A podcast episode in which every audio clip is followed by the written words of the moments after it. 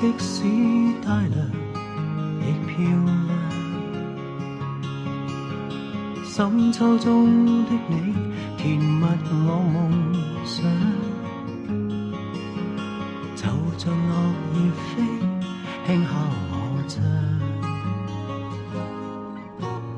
冬天该很好，你若尚在场。Hello，大家晚上好，今天是二零二一年的三月二十六号，现在是晚上的十点零三分。那么我们现在要开始录节目了。周五的晚上，哎，本来应该是非常愉快的欢度周末，但是因为啊、呃各种各样的原因，所以我们今天这么晚才开始我们的这个副业啊，不挣钱的副业。那我们今天想不聊剧，哎，什么东西？我掉了，从早说完今天网很好之后我就掉线了，哦哦，吓我一大跳。上来了吗？上来了，我死活上不来，就刚刚给退了又重新出来。嗯，这段不要剪掉，让听众听一下啊。就一听，我们的对我们环境多么的恶劣。对，夹缝中生存的电台。好，那我们今天不聊电视剧，也不聊电影。最近剧追的有点伤，好看的太好看，不不好看的太难看。然后电影呢，说实话，国内的也没有什么好片儿，国外的呢也没有很多引进的好片儿，对吧？那炒冷饭也没有什么必要，所以我们就来聊一个话题，因为想聊一个什么呢？关于沉迷与成瘾这样的一个话题。那在很多情况底下，沉迷与成瘾是可以划等号的，对吧？那好，然后呢，成瘾呢通常会被分为硬成瘾和软成瘾，比如说毒品啦、赌博啦、电子烟啦等等，这种需要专业人士去通过外力帮助，以及个体谨慎必须对待的这些习惯或者说癖好啊，更常见于什么？社会新闻和法制节目当中的这个称为 称为硬成瘾。那么相对的软成瘾的分类就遍布日常生活当中了，比方说网络购物、游戏、短视频、网文，还有追星，是吧？甚至于说过度的运动、健身也是一种软成瘾。整容，整容，啊，整容太多了。嗯，所以呢，目前学界对于软成瘾的界定呢还没有达成共识，因为科研还在途中，还没有到达一个分界点，还没有到达一个下结论的，嗯，对，还没有一到一个下结论的地步啊。所以我们今天想聊什么呢？就是在日常生活当中，我们自身是否有沉迷某种状态无法自拔的情况，然后你是如何克服或者放弃自拔的，就随便吧，沉就沉吧。以及如果我们沉迷了，算不算是玩物丧志、浪费时间呢？还有一个呢，就是你是怎么去看待这件事儿的？你你觉得应该如何去把握这个分寸感，从而达到不浪费时间？那如果说自己觉得存在浪费时间的情况，会有反思和改变吗？还有一个呢，我想给大家界定一下，就是其实我们所面临的沉迷与成瘾中间还是有一段距离的，因为通常成瘾是病理性的，而沉迷可能是短暂的，对吧？嗯，那但是我们的生活当中无处不在的存在于很多的钩子，像鱼钩一样，时时刻刻要钓你上钩，很容易让我们产生冲动行为。嗯，那我们有没有办法去摆脱它呢？今天就想主题聊聊这个。呃，我觉得，因为这个是我们每个人应该都会遇到的问题吧。再自律的人，我觉得就是很，我身边也有一些朋友，比如说他真的是超级自律，比我还要自律，然后意志很坚定的人。但有我看他们有时候刷抖音也能刷一个半小时、两个小时的，就就停不下来，那手指一直在往上翻啊翻啊翻啊，就停不下来。其实这也是一种短暂的沉迷的一种行为，对吧？但你意识到了，立刻关掉，这是可以的。意识到了，不愿意关掉就沉迷了嘛，对吗？嗯 OK，回头我还会有几个小问题的啊，会突然向你们提问的，大家做好心理准备。那我们现在先来聊一聊我们的第一个呃情况，就是说你自己有没有这种沉迷的状态和无法自拔的这种情况呢？我知道早儿最近沉迷磕 CP，、嗯。那我们让早儿先来聊一下。是的，嗯。就我前些日子入坑了嘛，其实群里的小伙伴带的，我觉得他们特别坏，你知道吧？嗯。就是因为这个坑好像已经有十多年了，嗯。然后我没有见证过这个的盛况，但是我知道我身边其实是有《盗墓笔记》的粉丝的，但是那个就是那，因为我没进那个圈子，我知道很疯狂，包括他没跟我念叨，你想，其实大概性剧情我都听的有那么一点点了，所以呢，有一定的了解。但是你没有进入到那个邪教团体里面去，你就不容易被洗脑，对吧？嗯所以这回这个《终极笔记》一出来之后呢，先是被带到了剧剧坑里，然后又又被这个粉丝一脚踹到了书坑里。我还特地找我身边的朋友，把他们家《盗墓笔记》的书给拿过来了。那书我后来得得还他，你知道，我的声明下得还他，因为那是她老公给她买的。我觉得这要她买的，我就扣下了；她老公买的，我还得还回去。但是我最近实在是太忙了，我没敢看。我觉得我只要开开了，我就得熬夜看了。太可怕了，就真的那那一箱书，我运回家，我觉得我胳膊都要折了。你想这多少本儿吧？所以，我这个就是在帮助自己出这个坑的状态啊，就是怎么说呢？就是也有一一系列的心理活动。就其实我真的已经算是就是很自律的，我没在群里面怎么去聊过这个终极笔记的这个 这个事儿，对吧？一个是剧已经完结了之后我入的坑，所以就是大家讨论度其实是已经过去的了，我就不太想把这个话题再再撩起来，因为已经有已经有有新剧了嘛，不想打扰现有的这个大家这个聊聊天氛围。第二个是什么呢？就是。呃，就是见见证了这个粉圈的这一系列的骚操作之后，我觉得也不太适合我这种人进去，所以呢，就是我现在其实是自己在磕，我自己磕的过程中呢，也会找一些比较志同道合的人去私聊，所以呢，这个就是没有这种共鸣，或者说别人推你一把的时候，就也比较能够帮助你出坑嗯。啊，所以这是我呃慢慢出坑的这么一个过程吧。再加上真的是工作很忙，分散你的注意力跟精力，你就不会天天沉迷进去。因为我觉得要这个时候赶上疫情期，我可能就更出不了坑了。在家里把书也看完了，然后同人圈儿，然后他还有他好像还有漫画，好像还有就是那个什么音频啊，很多影视。剧，嗯对对对，很多不不不不，拍的好的只有这一部，剩的我可以不看。我把拉踩视频已经看了看过来一溜够了，我觉着嗯，可能以前拍的不好，所以我没有 入这个坑，也也是一个很大的原因。对，嗯然后还有就是他还有什么有声书啊什么乱七八糟，反正就是因为年头太久了，所以这个体量非常的大。就跟那个叫什么来着，就跟那个看漫威这个感感觉一样，可能我这要沉迷这个坑十年再爬出来也是有可能性的。包括就听了那个咱群里的盗墓粉儿小伙伴说，一五年的时候，大家好像还形成了一个长白山旅游的热潮，去那边接小哥回家，真的太疯狂了，简直是。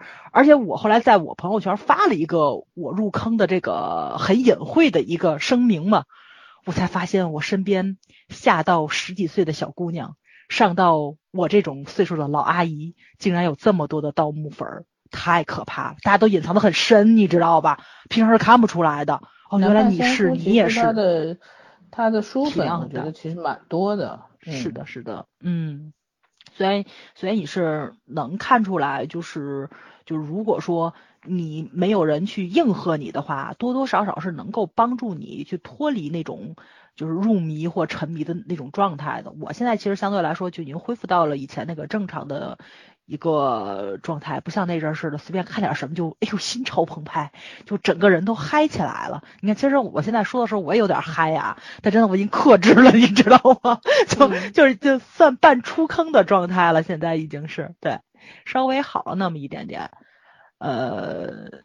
嗯，但还是有点不正常吧？这个这个肯定是的。对你只要要要想跟我聊，我绝对能跟你聊下去的那种。包括嗯老三知道，就对吧？老三见过我跟李子聊的时候，突然间就是聊嗨了，群里刷了一下屏幕，想想啊，不对，咱俩私聊，因为只有我们两个人在聊，就就私聊吧。然后就去私底下去聊，因为他是盗墓粉儿，对。然后他现在又把沙海扔给我了，我现在可能马上后面就要看沙海，就是过了周末之后，完了，我就觉得我又到进到进到另外一个坑里面去了，因为季晨老师演的黑瞎子实在是太帅了。嗯 哎，完了，行，把我现在的这个状态跟大家说一下。对，我也欢迎啊，欢迎群里的小伙伴儿，就是还在沉迷《终极笔记》或沉沉迷盗墓粉儿的话，可以可以找我私聊。对嗯，，OK，我结束。好，圈圈呢？有什么最近有什么沉沉迷工作是吧？不可自拔你 他这有点不知道我沉迷，我不是沉迷小宋不可自拔吗？啊！追星，嗯，宋对仲基，追星，二度二度沦陷吗？是，嗯，算是。其实我我真的是觉得我我以为他就是纯角色粉儿，我我不会对他本人这种有有感兴趣感觉嘛。嗯但是文森佐确实是，就是太后的时候，我觉得我就是喜欢那个角色而已。你看太后之后，他很多片子我没有看过，就是我没有觉得我一定想看，包括那个阿斯达，当时兴趣是有的，但是我是没有看的。但是你看我现在就是文森佐这个标准入坑姿势，老老三已经见识到了，就嗯是一不你集刷。你每一次都这样，什么李那是明那是我基啦，谁啦，都一李样。明基啊，对，就是我觉得如果这个人演的剧我确实喜欢的话，我是不介意会多刷几遍的。嗯嗯，所以这个文森佐的话，我就真的是只嫌弃只嫌弃了第一集他讲意大利语的发音，现在我听的也蛮习惯的了。嗯，剧是蛮好看的，但是近期韩剧嘛，反正顶楼也是大家有口皆碑的这种八卦剧嗯，狗血八卦剧，但是相对在这个光环下，他还能抢到不错的收视份额，也是很牛的。嗯然后呢，这个片子我希望小宋能凭这个片子出圈啊，因为我现在觉得，呃，本来我是对就所谓他俩离婚这件事情，就是没有那么义愤填膺或者是怎么样那么大反应的，因为结离不离婚始终就是人家两个人的事情。现在但是搞得很多人就又开始搞那一套什么女性受害论啦，然后又搞一套阴谋论啦，反正就乱七八糟这些事儿。因为有莫名其妙的原因去攻击一个剧，我觉得还挺不公平的。而且这个剧就是不是小宋去演，我也要说这个剧是好剧，嗯就是，所以我觉得以这个作为一种尺度去衡量一部作品啊，真的太过于狭隘了吧？我不能说有失偏颇，太过于狭隘了。所以很有趣好吗？我觉得我就不客气。嗯其实啊因为这个剧整个制作团队又不是宋仲基一个人，而且你也不可能因为一个演员的私生活去抨击一部剧，这是不公平的做法，对吧？对，嗯，所以这个而且说良心话讲，难道这部剧不是女主女性角色表现更出色吗？无论是女主啊，还是那个那个那个张张什么张张简，就是原来是女检察官那个、哦，对，演的坏的真的是坏到骨头里的那种感觉，嗯，所以，哎呀，我就觉得有的时候人的这种，不管保保护欲也好，好胜心也好，都是被都是被反面教材激出来的，嗯，总归会逆反的嘛。嗯嗯嗯，对吧？其实有时候就像你嗯一个明星也好，一部剧也好，其实跟我们浑身不搭架的。我也不追这个星，我也不看这个剧。但是如果过度支持他们的那种声音太大了，而且这种过度支持是指什么呢？去拉踩别的明星或者拉踩其他作品，那我就会对他产生逆反心，逆就是很正常的。对，嗯，就谁也不瞎，谁也不傻，说白了是这种感对觉，，嗯，然后剩余的就像老三说的，沉迷工作无可自拔，嗯，那你沉迷了，你会觉得怎么样？会会觉得是嗯浪费时间吗？不是，但是我其实有一点点东西要说，我觉得我其实真的没有沉迷工作了。我我嗯觉这个东西可能会跟每个人对自己的对工作要的定义衡量的标准不一样。嗯，对，是有是有不同的标准的。就像我好朋友就跟我讲，嗯，他就是有这种怎么讲是呃一个比例嘛，就是人生一个限度。如果他的工作最多做到占他人生所有的百分就是百分之五十，嗯超过这个比例他是不允许的。也就是说，我不会多放一超过这个百分之五十一的力气去在工作这件事情上。当然，不只花的是时间，重要的是心思。但是呢，这个东西也并不是适合每个每个人啊。如果你真的是真的是像也像森森一样自律性很强，你这个自己树的每一个指标你都可以 KPI 的形式去达到，你可以这样设指标，没有问题。就是我上班是全全副全力以赴的，然后下班就彻底关闭，就我不会让我的生活和它搅在一起是 OK 的。可是大部分人我觉得是做不了这件事情的。嗯，呃，你只能从心态上去调整你对他你对他的这个关注点，然后你的成就感的点。如果你对工作上成就感这些满意点你是达不到的话，你会有一些其他的无意识的转移性转移性行为，而且这种转移性行为甚至是成瘾的。说白了就是人的情绪需要转移性行为，转移性行为，转移性行为强，调这件事好吗？这样 我们都是成年人了，转移这样都能开车可以的扶贫不是不是，我怕别人抓虫，你知道吗？我我得先抓在前面对啊。我我现在看到喷子很怕的，嗯我觉得这两件事都可以接受。嗯嗯，但是就是你会觉得，我我现在经常也看到有人在说，就是大家会把这个，嗯，过度形流于形式的这种东西，比如说我每天给自己定四十分钟到一个小时的学习时间，嗯。但是呢，我上了番茄闹钟之后呢，我就开始干别的事情，然后抠手机也好，然后闲聊也好，发呆也好，就根本没有做。然后呢，嗯。我的我的闹钟上面还选择了一个哦，我的今天完成打卡啊，就自己我很自我安慰的骗自己。说，对，这 就其实是一个很明显的情绪转移，就是你其实有拖延症，你抗拒这件事情，不管是因为你什么理由，你是深层次是有理由的，可是嗯。你又想完成它，然后你嗯。就跟自己跟自己骗自己，我觉得这种 不叫也叫成瘾，就有人有些人是打卡成瘾，你们知道吧？嗯。就有这种行为是打卡成瘾，就不管怎么样，他每天你看他朋友圈每天整整齐齐的都在打卡，然后就觉得真的很用功啊。可是他自己知道他学什么了吗？我觉得现在的很多成瘾行为，呃，一部分原因是社会压力太大，就是嗯自己又不愿意跟别人一样，但是又不得不从众，然后以显示自己合群儿。但是另外一方面呢，就确实是内心空虚，然后没有想明白自己到底要干嘛，然后以多种形式去满足自己对于自己的一个想象力而已，核心的东西没有改变。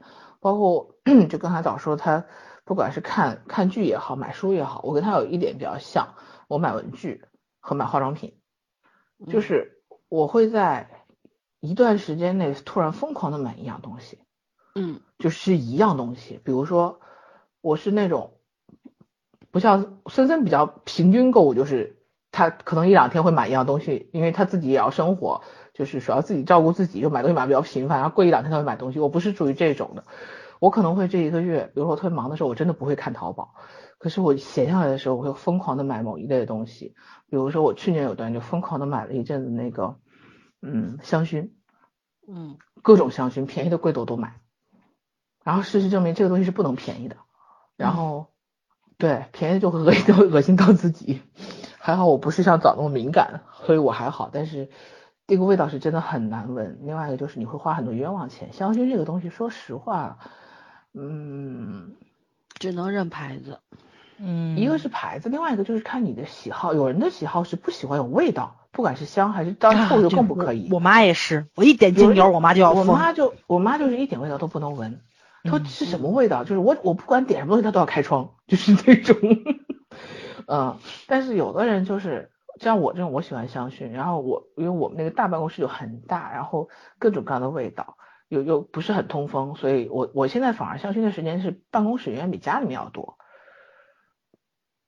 嗯，就是真的有一些香，有一些东西，你说办公室一颗香蜡，你每天上，就算你上班时间都在点它，你也不一天七八个小时而已，你一个香蜡能用很久很久，我就会那种自我安慰说，嗯嗯，我喜欢不同时间的不同味道，你忙起来的时候哪有空去管什么味道，连办公室都坐不住，然后闲的时候，你你你你你你也不会去成天换那种办公室精油香薰的味道，所以其实那东西根本就是毫无意义的，你只是在转移你不喜欢办公室这件事情而已。其实就是这样的，嗯嗯你就是在转移你对这个办公室的不满。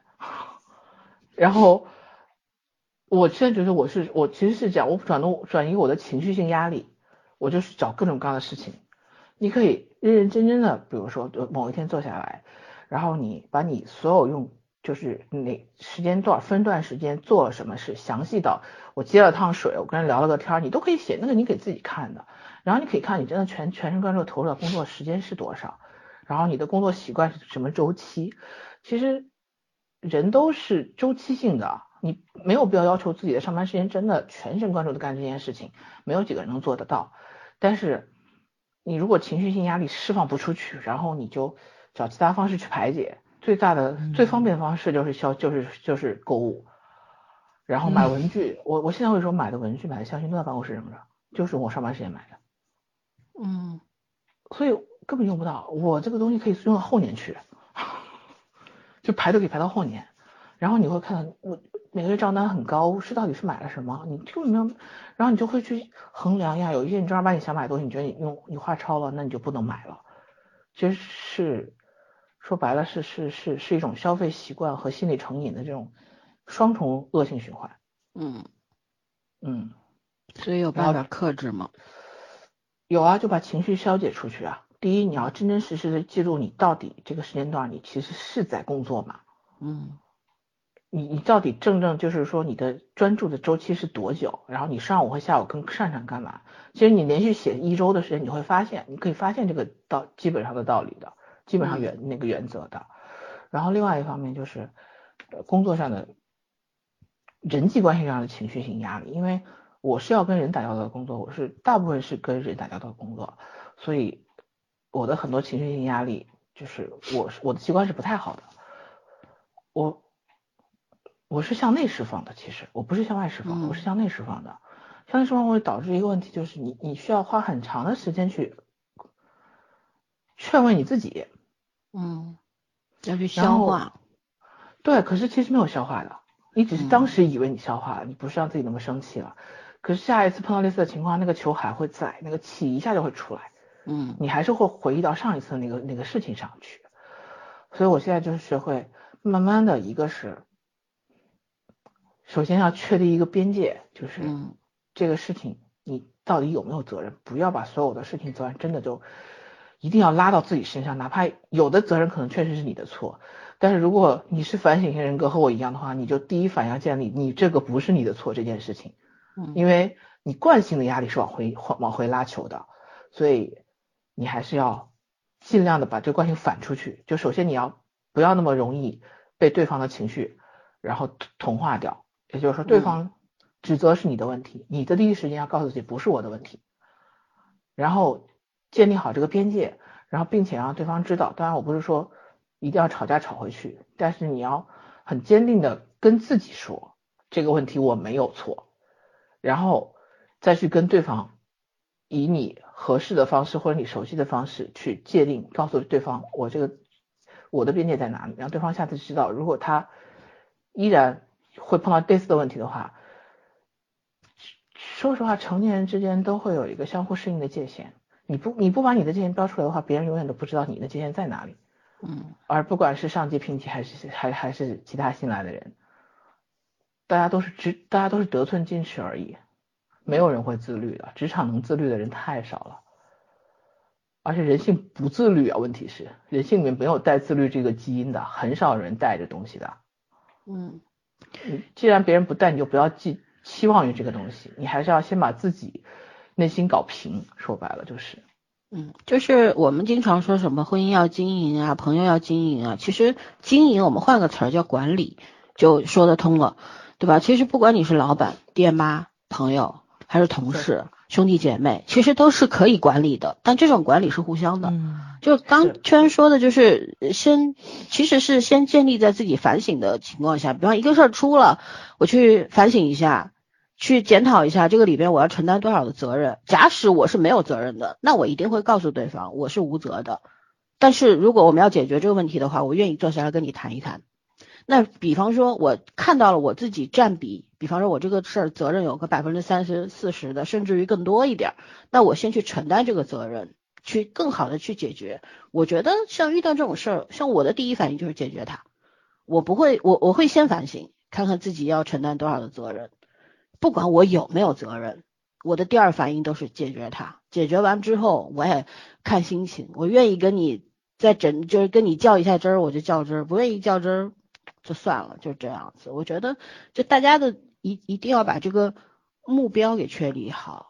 其实，因为人和人的性格不一样嘛，有的人出了事情喜欢诉说，总归要找身边亲密的朋友啊、家人啊去把这个。找一个情绪的出口嘛，但有些人像娟娟这样，他是比较内辐射的，就是有有很多的问题他自己憋着，憋着憋着憋久了就要憋出病嘛，对吧？当然没病啊，他没病啊，只不过说憋久了，总归是会到会受到很多自我的啊反噬在里边的情绪压抑等等，可能会变成坏心情啊，然后你要付出更多的代价去排排遣掉排遣掉这种坏心情啊、负面情绪啊，是不值得的，还是要人要学会打开自己，但是不能向任何人打开，对吧？这我们成年人必须要去学习的。对，就是我这个方法并不是适用于所有人，老孙这个方法更适用于所有人。但是嗯。我会建议像我一样有这种，不管你是出于恐惧也好，还是出于这种习惯也好，就是过度喜欢反省的人，嗯。呃，先去把这个边界找好，就是不要对，把这种这个情绪被被别被别人带着走。对，就被方这个球抛过来，你就瞬间觉得这个自己的问题就很大了。嗯，嗯，是，对，就沉迷一种，圈所说的就是沉迷于一种 自我反省的这种所谓的好习惯里面，美德里面去，过度 的自我反省不是一个好嗯事情，因为什么？反省一日三省嘛，对吧？圣人说的，我们应该去做的事儿，但大多数人是不反省的，他不没有这个能力，你知道吗？不是没有这个习惯，是没有这个能力。但有些人呢，就是过度的反省自己，过度的谦虚或者怎样，其实也是一种病态啊，没没有真的没有必要。所以大家不管你是什么类型的人，其实都是要去有一个学习的过程嘛。做人不是从出生那一天就成功的，而是慢慢慢慢的从零到老，对吧？从一岁到一个进了棺材这样子，整个过程当中我们都在学习，每个阶段是不一样的。有的时候这个阶段可能呃自己是这个状态，那个阶段又变成那个状态，这个无关对错，只不过跟你的人生阅历啊，你所经历的那些事情有关系，所以不要过度的自责，啊、这个很重要。也是一个慢慢了解自己的过程。对因为毕竟职场和学校不太一样。对，别把自己放太高，更不要把自己放在最低的地方。嗯，对吧？是的，挺好。像我的话，我刚刚听到圈圈说这种沉迷这种东西是阶段性的。像我呢，我其实也会，我不知道怎么去界定这个沉迷还是什么，但肯定是有这种习惯。比方说，像去年，嗯，突然喜欢上了乐高，就一下子买了 对几万块钱的乐高，太可怕了，都知道，对，基本上大型的我都有，家里现在还有十几个大的小的没有拼的，就是，但是我现在就没有那么积极了。就像去年的时候，其实因为我觉得是因为疫情的原因，刚刚那个时候正好是我去年生日的时候收到了一个乐高的礼物，但当时呢出于好玩儿，就那第一个说到就是机械类的，就是那个车嘛，消防车嘛，就大概花了四五个小时就拼了。你知道机械类其实是很难拼的，它是属于科技的。嗯，这种嗯每每一个这种怎么说，其实是带着很大的技术含量，要需要你很多仔细在里面放在里面。那我拼拼成功了，我觉得很有成就感这件事情，但是也没有沉迷。但是当这个疫情爆发之后，我们投入到了一些很紧张的工作当中去之后，其实那个阶段，我跟群里面的旺旺。呃，他们聊有时候聊天儿，他就说姐，他说你你现在压力好大，我说对，因为我现在面对的这个情况很严重，我们也虽然不在医护的一线，但是做一些比较紧急的后勤工作嘛，所以说压力其实是非常大的，再加上大环嗯境的整个压迫感，对吧？所以那个时候我就需要需要一个出口，那个阶段我连书都看不进去，我是一个真的超级自律的人。我现在每天早上五点钟醒，我看书必然，除非我今天马上六点钟要出门，要不然的话，我必然看到七点八点这个样子，就是生活习惯。我觉得那已经不是沉迷了，就是我几十年的习惯。啊，这个叫习惯，这个不算沉迷吧？但是那个 阶段就是书都看不进去了，嗯，就就已经我已经没有办法去分辨自己是焦虑了还是怎么了，没有办法。潜意识的恐慌是对，所以我需嗯要去有一件事情寄托，做精神寄托，所以就玩乐高。但我最厉害的，有一天在乐高的淘宝直播间里边买了一万一万六还是一万七的乐高，寄过来的时候，就我去快递站，当时对那个不是，他是分分一个一个寄过来的嘛，就在啊同一家店买的，好点儿对，一个嗯经销商那儿买的，然后就同一天寄过来，因为全是顺丰包邮。那天我收到那个菜鸟的那个提示之后，当时那个菜鸟驿站，在我呃就是菜鸟的那个店，在我们小区里边，在一个便利店旁边，我去拿，我一就搬了七八趟，然后我们楼下的一个婆婆看到说这是什么呀？我说玩具。她说你这么大还玩玩具？我心想关你什么事？我愿意，对吧？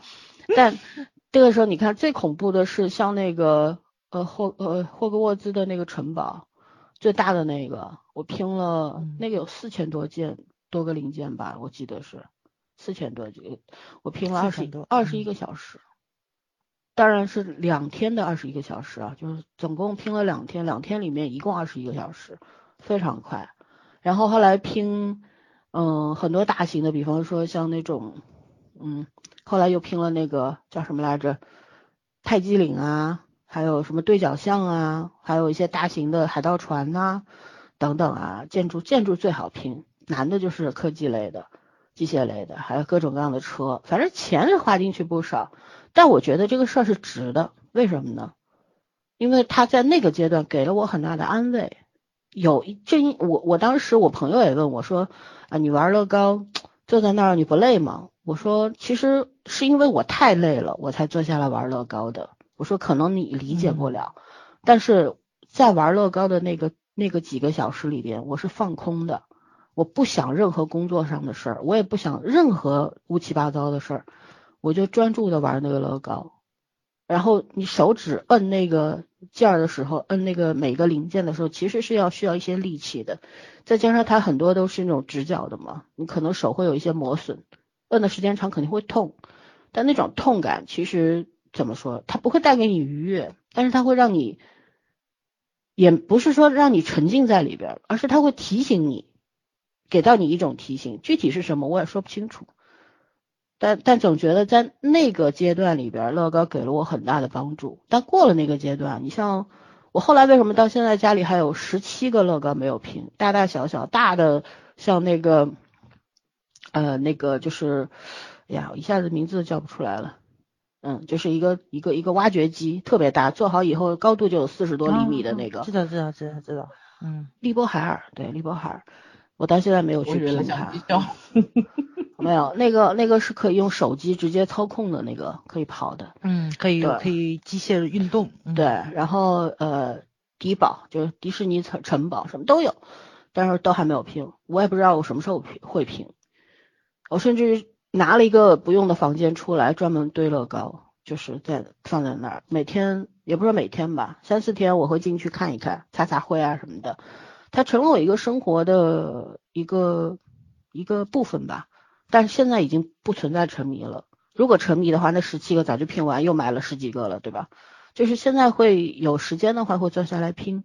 而且我现在因为很忙，所以只有一些碎片的时间。那我我会掂量好，就说，比方说我现在只有两个小时，以我的手速的话，我应该拼一个多少片的乐高，那我自己就会算好，不会不会说我预算只有两个小时，但是我玩了四个小时，这件事情是不会发生的，因为我还有别的事儿要做。就是这个样子，我觉得就慢慢的，你怎么去从你要明白的是为什么说这个，首先要明白你为什么沉迷进去，你沉迷进去的原因是什么，然后你能不能出来？我觉得我已经出来了，所以没有什么。而其他的，比方说像读书，就买书，因为我买书我都会看的，我不会囤着。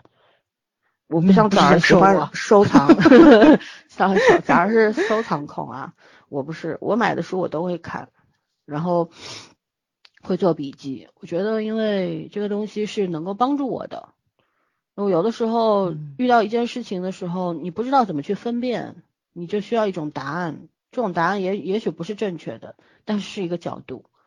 所以说，我是每天都会有阅读的习惯。只要我，比方不是特殊情况下，疫情那个阶段，那那是真的读不进去了。很多人连电视剧都看不进去了，别说读书了，嗯对吧？那个阶段大家都慌神了，已经不知道，从来没遇到过，都不知道未来怎么样。现在逐渐这个情况大环境稳定下来之后，那大家情绪恢复正常的状态了之后，那么就生活变成变得也逐步的所谓正常起来了嘛。然后还有什么沉迷的？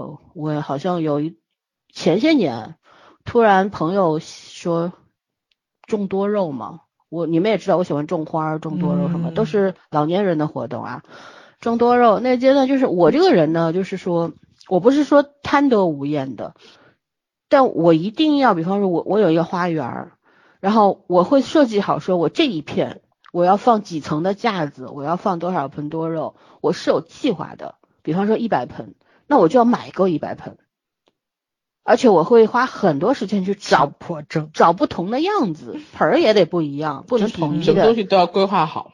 对，我是就是这个样子的。然后，但是这一百盆买满了，我也就不会买了，就是这样。但是去年冬天不是突然零下十度吗？上海 冻死了。那今年又又补了百补，但是嗯，并不是说一百个空盆放在那儿我都要补一百盆，没有。今年好像补了三十多盆吧，四十盆不到，我觉得差不多就得了。就就是因为什么？我就觉得嗯呃没有必要，因为没有时间去。虽然多肉是懒人植物，但是也是要花时间。你浇一次水，你浇个一个小时也挺累的，是吧？那 你还每天要把从这个阳台推到那个阳台晒太阳，然后再给它推回来。呃没有，我一般就是放在楼顶的露台上面。你不是下雨的时候就要提前给它推回来。也不用，呃，露养的，就是露养，就是不要超过三十五度暴晒，或者说零下几度、会死。正常情况下，烦，嗯，对，但正常情况下，比方像上海有梅雨季，一下下三十天这样子，那不好，一直淋雨也会淹死的，嗯会烂根什么的。然后像养花儿，我现在家里边两个阳台嘛，一个生活阳台，另一个阳台我就专门用来种花。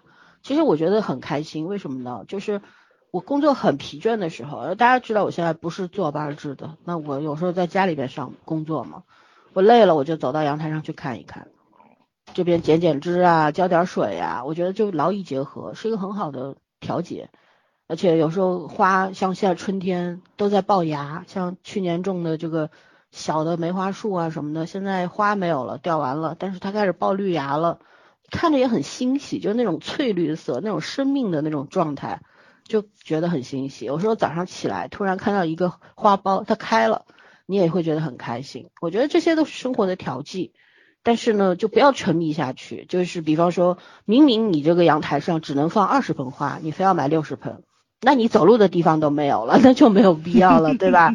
就是说嗯，你喜欢一个东西啊，都是阶段性的，而且必须有节制。没有节制的话，它耗费你的金钱、你的时间、你的精力，也会打乱你的生活节奏。任何真的，对，有的时候就是说，大家有时候像我，我有一个朋友嘛，他弟弟就是那种健身过度的。我们今天为什么要把哦健身放在那种？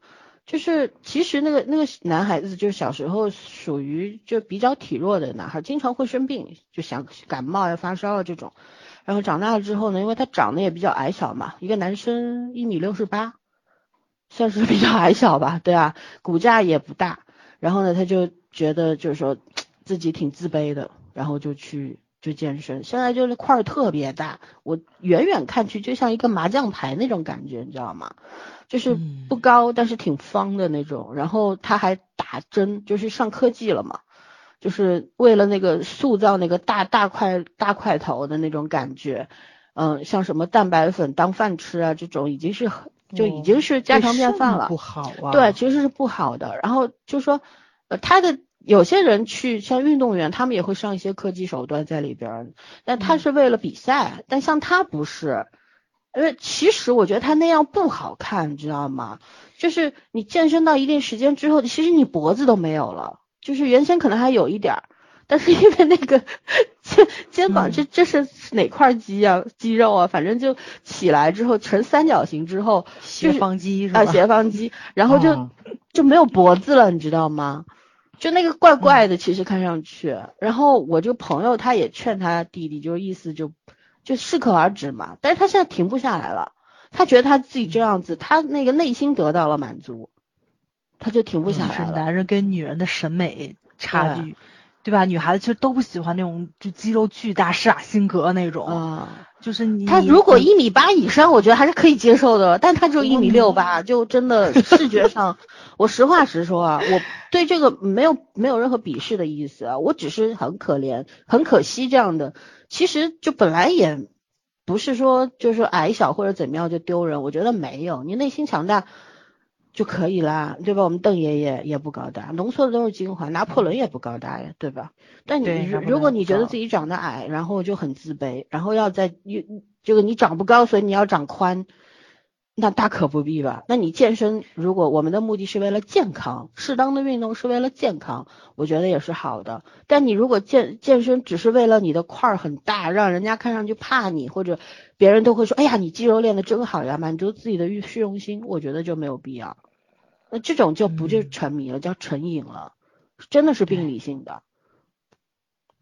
我朋友都会说他是不是心理有问题啊？我说 这个我也没有办法下判断啊，真的，其实就是说我们今天之所以要来聊沉迷和成瘾，其实也就是想说这些东西，因为这个东西我们生活当中时时刻刻都会遇到的嘛，对吧？你比方说淘宝购物，嗯，就像我有一段时间挺好玩的，眼睛一睁我就要打开淘宝。就要买点什么，我心里才踏实。但是我不会买那种就没有必要的东西，因为我一个人生活，独居老人嘛。你从一张卫生纸开始到一包盐，你都是要买的，都是没有人给你买的，所以都得自己搞定。是消耗品，对啊。对，快消品嘛都是，所以就就就会。经常买东西，这是没有办法，生活所需。但我不会买多余的东西，我买的一定是我想要的东西。但是就变成了每天早上睁开眼第一件事不是拿书，是拿起手机买一个东西，不管是几十块还是几百块。后来我就觉得不对呀，这个情况我什么时候都可以买，为什么我非要每天早上起来我就干这个事儿呢？这是不对的，也是强迫症。对，我就控制自己，不能这样。对，难怪我最近都没有听到你早上说，哎，你看上这个了，看上那个了。对，就其实有的时候我跟你们说，哎，这个东西挺好的，但我不一定会买。我会，我是个很冷静的人。我即便觉得，哎，这东西图片看上去不错，甚至于现在都有小视频嘛，看看还不错。你也经常会看，跟我们俩说完一句，哎，这东西不错，然后说，嗯，下单了。嗯，对，那是肯定是我需要的，不需要我肯定不会买，对吧？我以前一直觉着老三特理智，你知道吧？但是这次我觉着，就你跟小 P 两个人在一起的是那个爆炸性反应，实在是太吓人了。不算啊，这 就是我们有钱人的日常，你不知道。是的，是的，是的，真的是有钱人的日常。就早上是很呆，因为去年年底的时候，我们三个人去澳门玩嘛。那很多人可能不知道，但当时早上可能很吃惊，就是为什么几万块的包你们刷卡就刷了，而且不不止买一个，不眨眼的，对，不眨眼的说嗯还不错，就直接刷卡了，然后一买买三四个这样，特别可怕，而且是互相勾引着，你知道吧？然后小 P 说我不买，他进去买个 Burberry 的包，他肯定要背嘛，他有用。一会儿小 P 买了个外套，然后呢也不还有什么店里面就本来是那个小 P 要买的，然后溜了一圈，老三出来买了，然后我帮朋友去买东西。然后我最后没没有嘛，我没买。老三在那儿买了个卡包，是吧？嗯，爱马仕，对，爱马仕，太吓人了，简直是，你知道？不是卡包，买了个名名片夹，买了名片夹，我就觉得，哎，这是有钱人的快乐，体会不了。对，有钱人的快乐你体会不到，所以要好好赚钱啊。不，我觉得我挣钱我也不可能这样子，就是高差，你知道吗？早说我现在这样也挺快乐的，跟钱没关系。我们 这本身其实也不算是疯狂购物吧，毕竟人家买一个包几十万的也有，我们只不过买个几万的，买几个也不不。他们买的是肯定是要用的，对，嗯。你比方说像小 P 跑进去买一个迪奥的老花，他说他要买老花，我就很理智的告诉他，同样两万九，你不要买老花，你就买一个全皮黑色带金扣的，为什么呢？老花明年不流行了。你现在是二零二零年十二月，二零二一年一月就不流行了。你买个黑底金扣，然后他我就把他深深拽住，他就没办法听我的话，买了一个 黑底的。但是回去之后他又说了，对吧？就幸亏听你的话了，嗯。对。是，而且他怂恿我，他说你也买，我说我就不买，我就不睬你，我就走了。我才是那个最理智的，你知道吗？他们两个人去买那个户外风衣的时候，他们俩告诉我你也买，你也买，我就没买。我说不，我消费不起。我说我真的扛住没买。后来之后我后悔了，你知道吗？因为咱这儿更贵。对，在那边三千多，加上汇率，加上各种折扣，也就两千多。然后跑到这儿是实打实的三千多四千块，对吧？嗯，而且好好问题是早在这儿也不买啊。不，因为我觉得我不见得。他当时我们再怂恿一下可能会买的，或者再去一趟他就要买了，但是回来了他就不买了。对，嗯，对，回来我就不买，因为我因为我就是发现嘛，就是我上班的地儿还真得需要一个就是比较户外的那个就是抗风跟那个防水的衣服。对啊。然后我就。一直在网上刷，我发现真的老三他们挑的性价比很高了，真的对。虽然贵，但是它好穿啊。我我觉得像我买衣服，像这种衣服我穿十年 我都不会坏的，就这种。对对，就买东西贵不是毛病，贵，但是它性价比高，性价比高得的。嗯对，啊，不谈这，回头说我们凡尔赛没意思。这是一期炫耀性的栏目。没有炫耀，真的，这这就是真的是只是我们的日就常。他们买的都是他们生活必需品，这确嗯实是啊，因为之前那一年你没有出去，后面这一年你又要用到，所以你看着就是购物量很大，但他们一个旅行箱也放下了，也没买什么，只不过就是单价看着挺贵，但性价比高啊。我们两个人花了十多万吧，就是两天。一个人啊，一个人吧，啊，一个算人的没有没有一个人，没有没有那么多，没有那么多，别夸张。对，反正我肯定没花这么多，嗯，对我们没有过度消费沉迷啊，没有。嗯对，然后好吧，我们说回正题。对，然后我们就要聊聊最近的一些沉迷的东西了，比方沉迷爱国主义，对吧？就是这个这两天的事儿，因为我们新新疆棉的事儿，对吧？然后嗯什么某组织提出了要这个抵制我们的新疆棉，说说我们用黑劳工啊什么样呀、就是他在他们的脑袋里边儿，就是我们的采摘棉花的工人啊什么的农民啊，一定像跟美国的奴隶一样。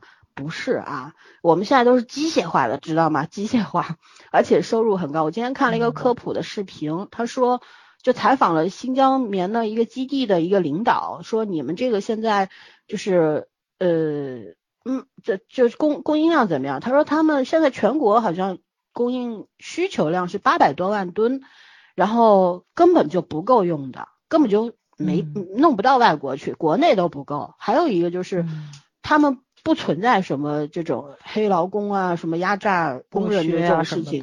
嗯你知道为什么吗？因为政府是给他们托底的，就是说这个棉花是一万八千九百元一吨，如果卖不到这个价，政府政府会给你主动补补差价。贴，对，嗯所以他们那儿根本就不存在。我最近也看到很多，比方我们香港的一些九零后青年呢，发了视频，怒撕 H&M 的衣服，说你们这衣服跟个纸似的，还能照见我的脸，然后一撕就撕开了，薄如蝉 翼什么的，哎讲的那个质量是真的很差，不是是说因为这件事情才很对差。一下水就不行了，就对真买一次洗两遍，发现一洗对就这件衣就出服穿一洞了，你知道？嗯，啊、嗯一季都穿不了。我买过一条 Zara 的牛仔裤和一条 H&M 的牛仔裤，同一个下场，洗衣机滚几次，屁股上一个洞，就真的没怎么穿。我衣服很多的，每天穿的都不一样，然后就不是说盯着一条裤子穿一个月那个那个完了完了，你今天被被人肯定要下来被人说凡尔赛了，我跟你讲。没有，这是事实嘛？但就是说，我是说，我们不买 H&M，并不是因为说啊，我是因为爱呃呃不是因为什么不买，而是因为它质量真的很差，所以我一直不买，就买过那么一两件，嗯后来就一直对，从来没买过，嗯，对。但是我们今天要讲的不是 H&M，我觉得 H&M 活该，就就应该被抵制。为什么？你们没有了解过情况，你们就来抵制我们，这个后面都是带着很多的政治色彩的。它也真的不是说一个品牌能干出来的事儿。至于如果说真的是他们品牌很蠢，被煽动了，那也是他们活该，对吧？那我们、嗯我们毕竟我们这个中国的市场这么大，他们愿不愿意舍弃？他们真的要给我们一刀两断，受损失的也不是我们呢，对吗？但是嗯像后来就是咱们也看到昨天上热搜的，呃，耐克、阿迪的直播间的女孩子，对吧？很多的人嗯进去抵制、刷屏、骂人家，我觉得这就不对了吧？你抵制品牌，已啊。你抵制品嗯牌，你不能够去伤害同胞啊！就像曾没经错，我们也在群里昨天聊了一天，都在说这个话题。其实大家都很理智嘛，都说那我我都是真真金白银，自己辛辛苦苦挣的钱买的鞋子衣服，难道我真的去扔了它吗？我顶多我现在不买了呀，以后我也不买了呀，除非他们承认嗯错误或者怎么样。但我现在肯定不会去买了，但我不可能把我的东西扔掉，我穿还是要穿的，我觉得这是正确的。对，这样也不环保嘛。对呀、嗯为什么要扔呢？你都是大家都是打工仔，都很辛苦的，买双鞋，一双耐克鞋也不便宜，对吧？千把块呢，嗯，对吧？为什么要烧？为什么要扔？而且今天我们也看到了很多烧鞋子啊什么的，根本就不是现在的，而是几年前的，当时是什么什么篮球比赛还是什么哪位明星没有来，然后粉丝去就是球迷 闹事儿把鞋给烧了，那个视频根本就不是现在的，所以嫁接到现在的这件事儿上面来，然后又又制造一个新闻对发到外网上嗯外网上面，我觉得哎呀，这种煽动。不管是来自民间还是来自哪里，都大可不必。我们爱国爱在心里面，嗯我们说过很多次，一个中国人爱自己的国家，他是带在基因里的东西。如果你恨自己的国家，我也不说你配不配做中国人吧，但至少我觉得你真的可以移民出去，对吧？你对一个政府挑剔和你不爱国，你恨这个国家是两件事情，是的，对吧？嗯一个一个伟大的国家和一个发达的国家，他对他的政府不满意很正常，因为政府和国家本来就是两个两两两个两个概念，对两个嗯概念啊，它不能混为一谈的。我们大家都读过书的人都应该知道，对吧？你热爱你的政府，因为政嗯府很好，那我觉得这是这是好事儿。但是如果说你对自己的国家丝毫没有感情，然后这样那样的话，那真的你待在这干什么呢？尤其嗯很多扛着红旗骂红旗的人，我实在是看不惯。你吃着皇粮，还 举着举着红旗，然后嘴里边不干不净的这种人，嗯，既得利益者吧，我只能说，他们怕的是失嗯去，而怕别人来抢，而不是说怎样。我觉得这都是所谓的精致精致利益主义者。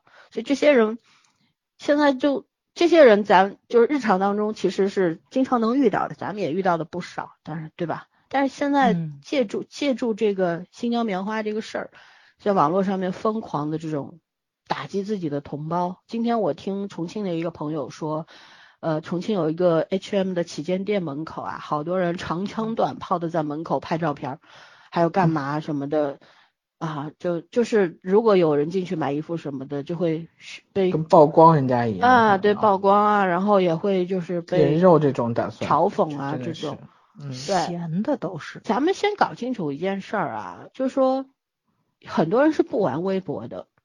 中国十几十几亿人口，不是每个人都上微博的，所以在微博上闹得很大的事儿，可能别的地方不知道。甚至于，假使说我们不玩微博，也不进微信群，也不看新闻联播，我们压根儿就不知道这个世界发生了什么，对不对？所以我如果今天走进去买耐克，去买圈去买 Gap，你要骂我的话，我肯定很委屈啊。你要设身处地的去为为别人想。当然有很多人是他明知道这个事儿，但是他等着打降价囤货，那那你也怎么办？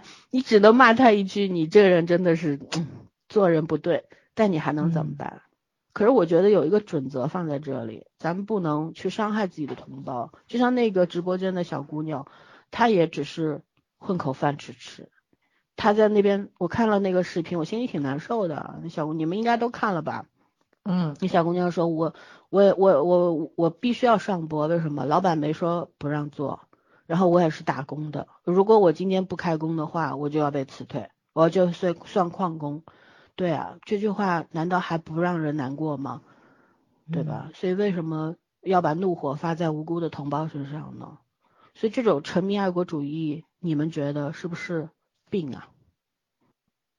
而且说句不好听的话，国家尚且会因为就业问题没有彻底和这些怎么讲，真的真的去停止做嗯生意，对，然后禁止他们做做生意，然后你们凭什么就是作为键盘侠去这么理直气壮的去去去断人家的生计呢？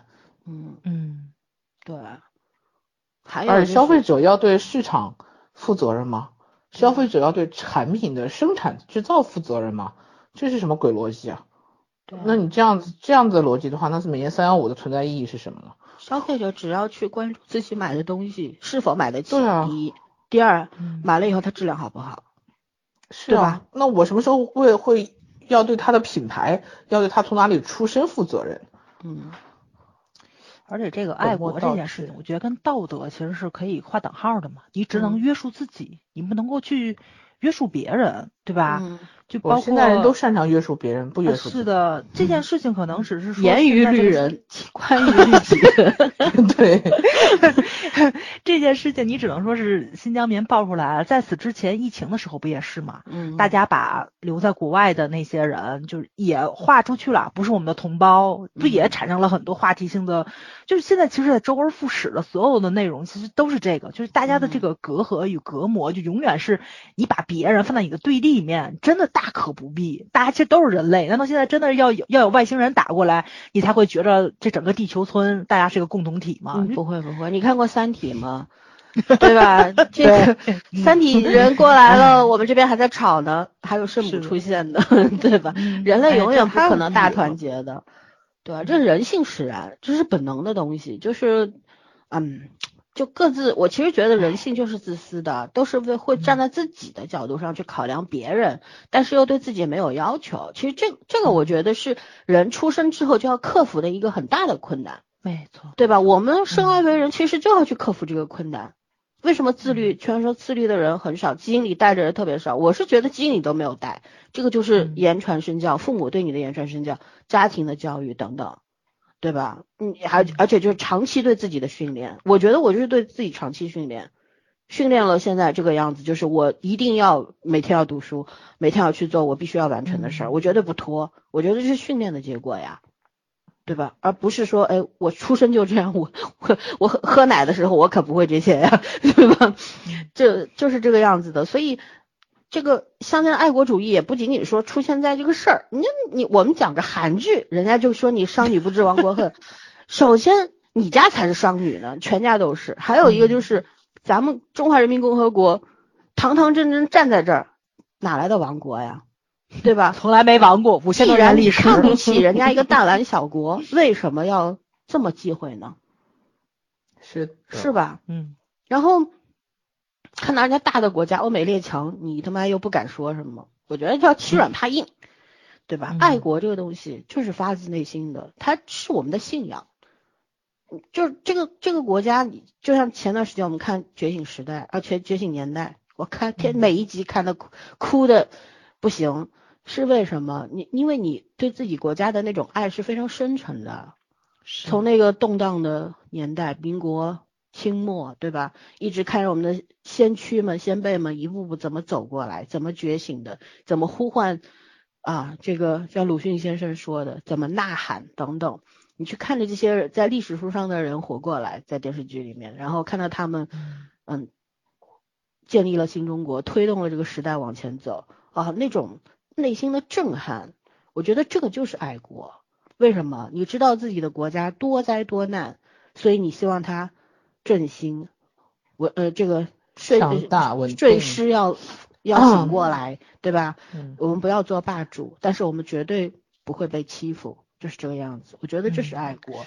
爱国是你先身体力行的要去做，你今天做好自己的工作，读好自己的书，甚至于吃好一餐饭，你都是爱国。我相信这句话很多人听不懂，而不是说你在键盘上敲一敲，你为什么不爱国，你就是爱国。键盘爱国最没有道理可讲，最 low 了，你知道吗？踏踏实实，作为作为我们小老百姓来说，把自己的生活过好，好好的去做一份工作，好好的纳税，去尊敬该尊敬的人，去经营好自己的任何一段关系，保护好自己的家庭，就是爱国。所以我们今天特地要拎这个来说，其实这说这些东西挺遭骂的，很多人肯定不同意我们说的，说哎，你们居然还要穿耐克，还要穿什么？那怎么办？要不大家都拍个视频清理一下自己的鞋柜衣柜啊？我不怕的，如果你们敢，我也敢。你做得到吗？对吗？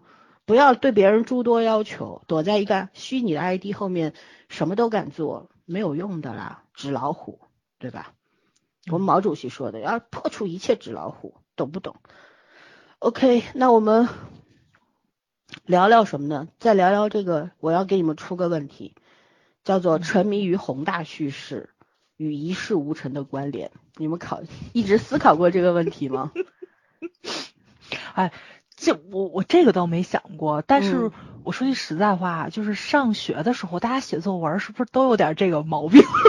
嗯，就是老师教你的，你必须定一个很高的主题。嗯，嗯 然后现在也是啊，写文件调子先定高。没错没错，圈圈这个我特别理解，因为我现在就要干这事儿。嗯，但是你们是哪个部门被迫的嗯，但很多人是沉迷的，这个是有区别的，嗯对吧？？往往沉迷于宏大叙事的人就是一事无成的，所以这中间是存存在一种必然性的关联的。所以你们有去去想过这个问题吗？原因在哪里？哎呀，我嗯，这个怎么说呢？嗯呃，我觉着这就跟圈圈说恶恶性循环吧，就是嗯他总总觉得自己怀才不遇，对吧？嗯。然后你就想去探讨，就是自己对这方面的一个见解，就是嗯。我觉得这个东西可能跟咱中国的酒桌文化也有关系。你看那个在嗯酒桌上侃侃而谈的人，永摆远是那个 嗯，国国际大事，国家政事，嗯。永远是混得不好的那那帮人，然后就是真的可能是相对来说算比较成功人士的人，可能一般来说没有功夫参加这种聚会，要不就是来了就是沉沉默以对，我去结个账我就撤退了，就属于这种。所以，哎呀，我就觉着就嗯，他有时沉迷呢，也是因为可能他的理想或者说他觉得他的抱负没有没有施展开，嗯，然后他觉得自己特别那什么。但是你要说这个的话，咱们中国其实就是有一种传统，就是陶渊明式的这种避世嘛，对吧？嗯确实是有有有有才，但是他的政治抱负施展不开的时候，他可能又产生一种避世心理，他可能又不是在酒桌上夸夸而谈的那种人，而是寄情山水，或者说是。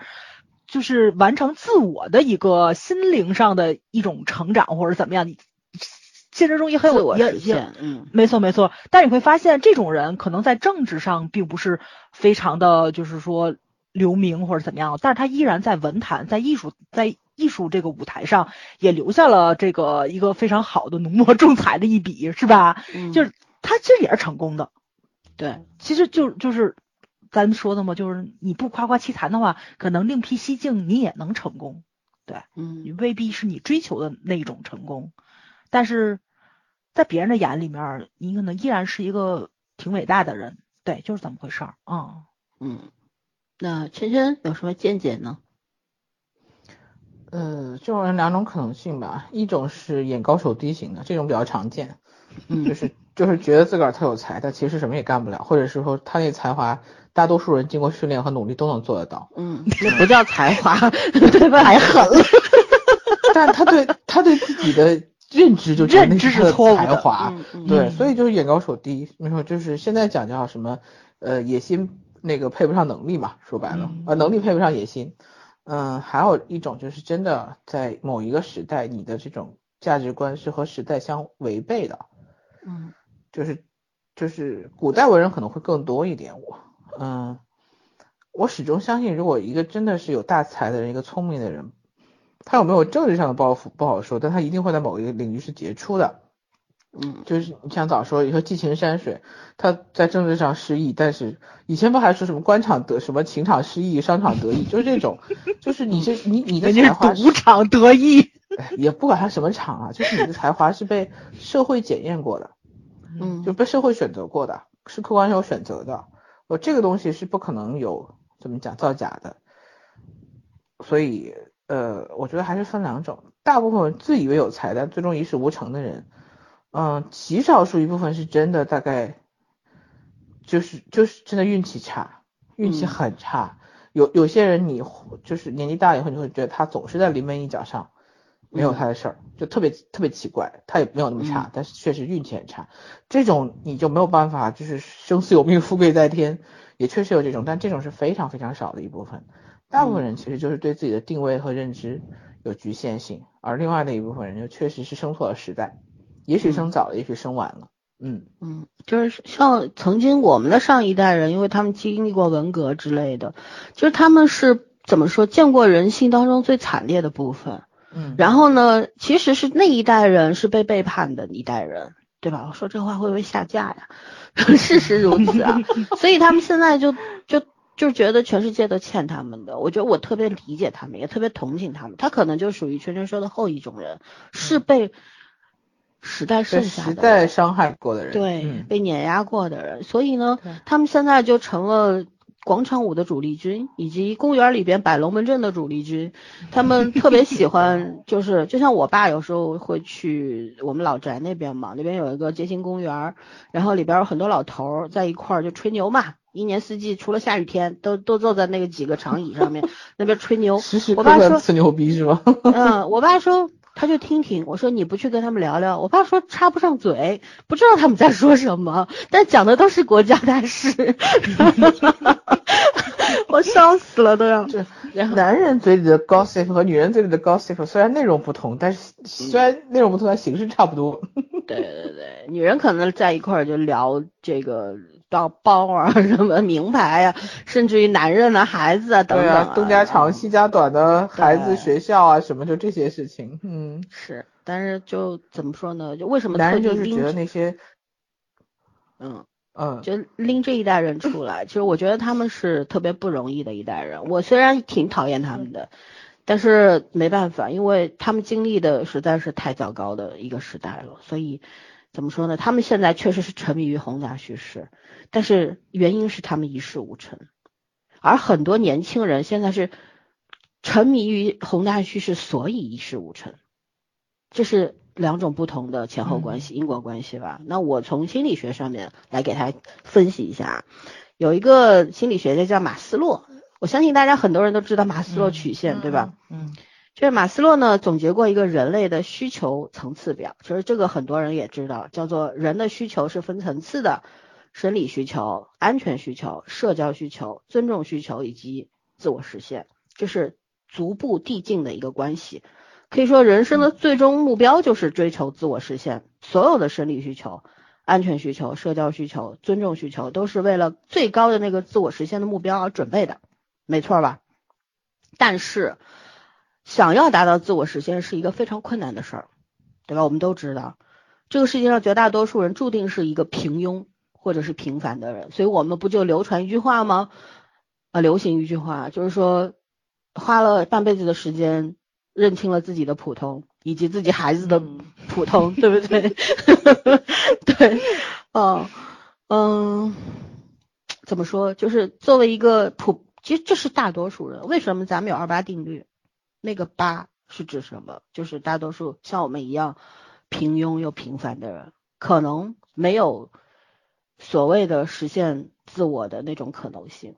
因为这个界定也很玄乎，有的人会觉得，嗯、我成为巨商、巨富，然后成为这个领导人才叫实现。但我我觉得每个人对自我实现的定义是不一样的，对吧？嗯所以说，他这种可能性是很小的。所以呢，就是因为没有办法实现，没有能力去实现，所以呢，就产生了宏大叙事的一种必要性。那宏大叙事可以让人直接跳过前面的四种需求，直接跳到自我实现这个最高需求之上，可以让一个连饭都吃不饱的人，对吧？为了理想夸夸其谈，他不现身，他就夸夸其谈。他不现身。嗯，对，那不叫理想，叫妄想，对吧？嗯他不去努力，但是他说我有理想，他这个理想是要靠其他的人类去实现的。他要靠全人类共同实现。对，他就在那儿只捡便宜，对吧？然后就是说，我们现在在网络上看到很多人，他非常的嚣张，就是网络上那些键盘侠、嗯见证客，对吧？然后好高骛远，不愿意踏踏实实的面对真实的自己。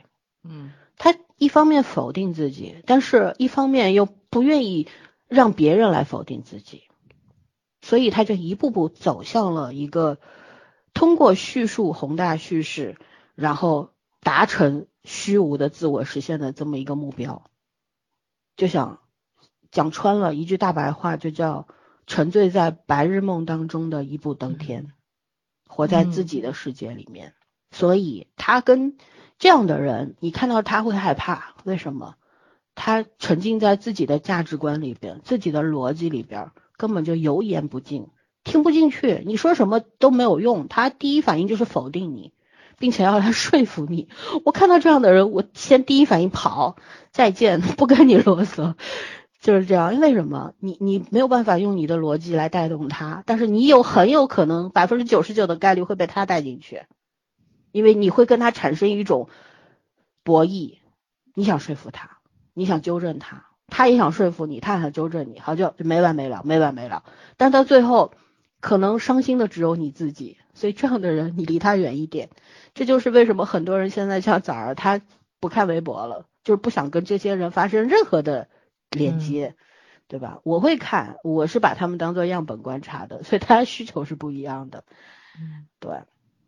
那我们想要说这个，为什么要提到宏大叙事与一事无成呢？我觉得咱普通人，我觉得一事无成这个怎么说呢？我如果到到我八十岁我要死了，那那一天的时候我也没有什么成绩，也没有什么成就。我只是把自己的生活过得还不错，平挺平稳的，努力让自己成了一个身体也比较健康、心理也很健康的人。我觉得这这就是自我自我实现。但是很多人会觉得这不叫自我实现，为什么？你没有功，你没有地位，你没有钱，对吧？就像我们日常生活当中，很多家长跟家长一见面，哎，你儿子现在一个月挣多少钱呢？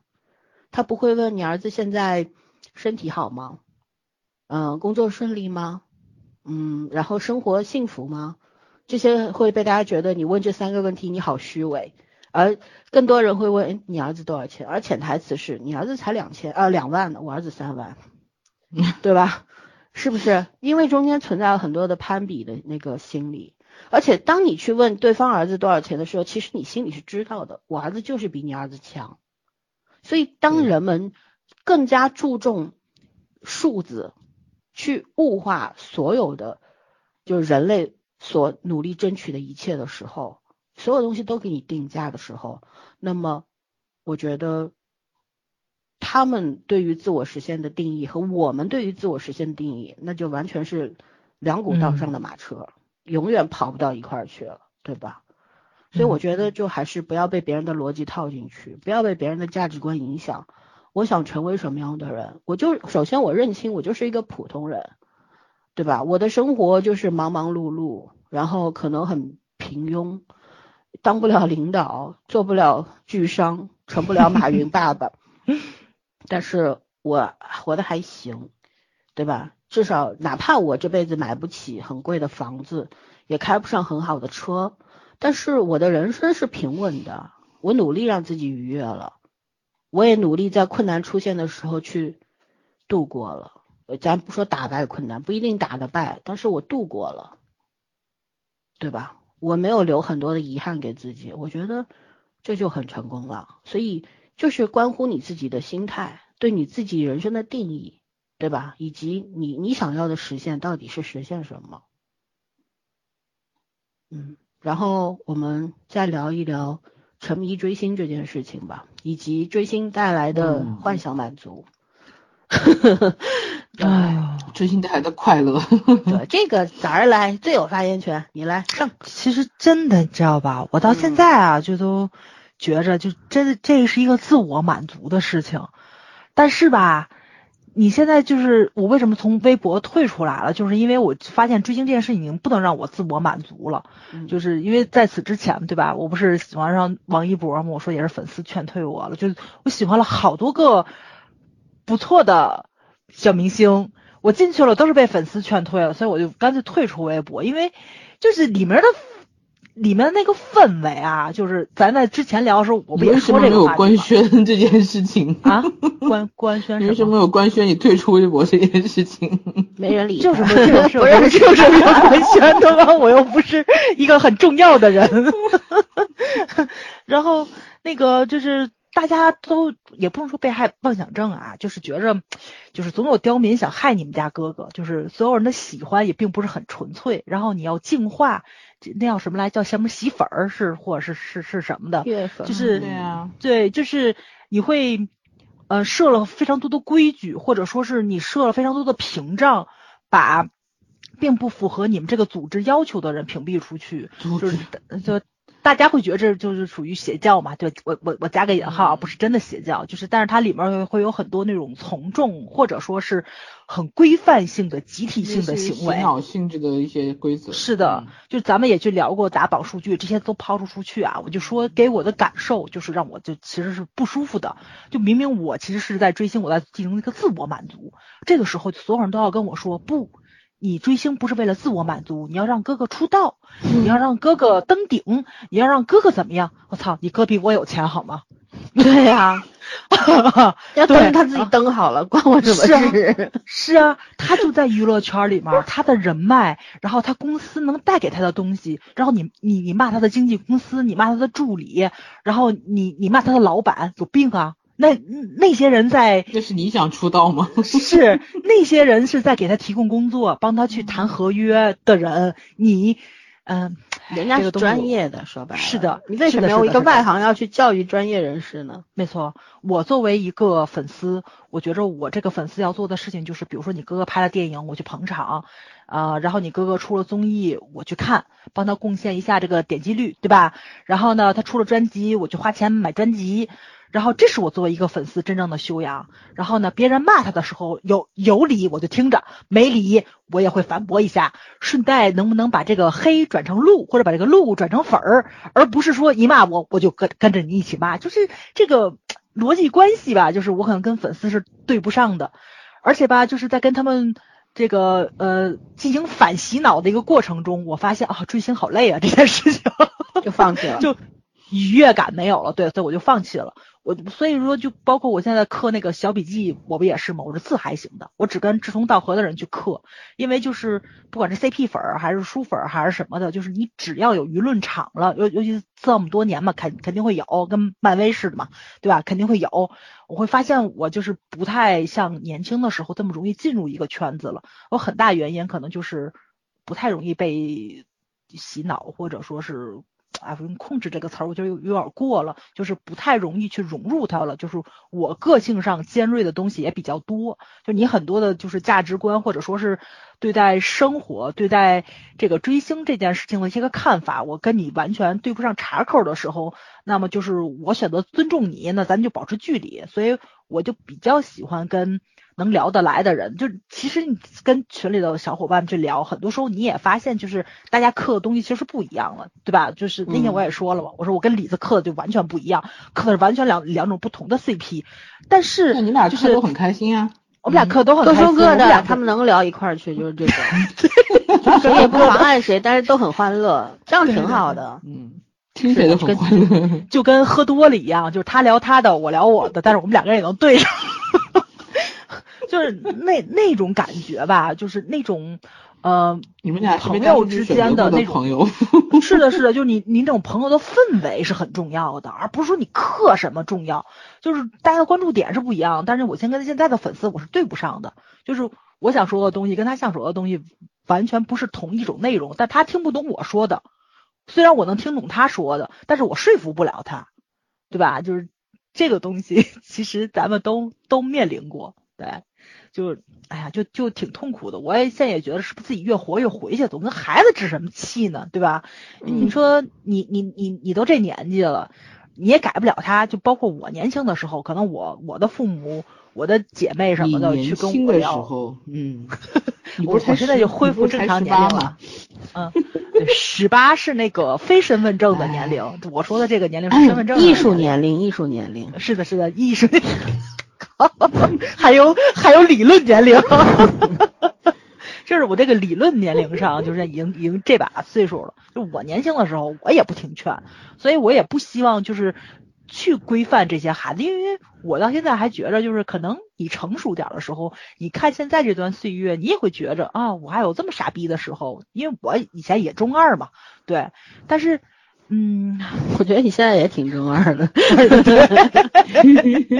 是的，是的，没什么太大变化。包括我们朋友坐在一起吃饭时，他们也是说我变化其实并不大，可能跟我工作经历也有关系。就是我一个是碰上人比较好，一个就是我不太喜欢的环境，我可能会也不能叫逃避心理吧，就是我会规避开，我尽量让自己开心。其实嗯，在追星这件事情上，是跟我的这个为人处事是很相近的。我不开心了，我就要走。我所以，我到现在秉承的原则还是我追星是让我自己开心。我也希望就这帮粉丝们能明白这件事情，就包括大家都说塌房了这件事儿嘛。当你只让你自己开心的时候，不存在任何塌房就没造过房子，对，就没造过房，只有后宫没有房。从哪儿塌啊。嗯咱们在聊的过程中，之前我还替那个谁，那个那叫什么来着？就是理发师陶德，嗯，嗯、演的那男主角叫什么来着？我靠，我连我自己喜欢的人都能忘了。你问我们俩，我们俩怎么会知道？对，就是他跟他老婆打离婚案嘛，对吧？当时我还说他肯定不会家暴，你现在嗯官司判了，就这件事情就很正常，啊因为你又没住他，对对对，那个那个那个德普，那个啊，对德普，你又没住他们家床底下去，对吧？你作为一个粉丝，既然这事儿已经发生了，就不要尬，塌了就塌了，真无所谓。就是我觉得塌了我也没伤亡，你这你你你人生总会爱上几个渣男，这很正常的事情，对吧？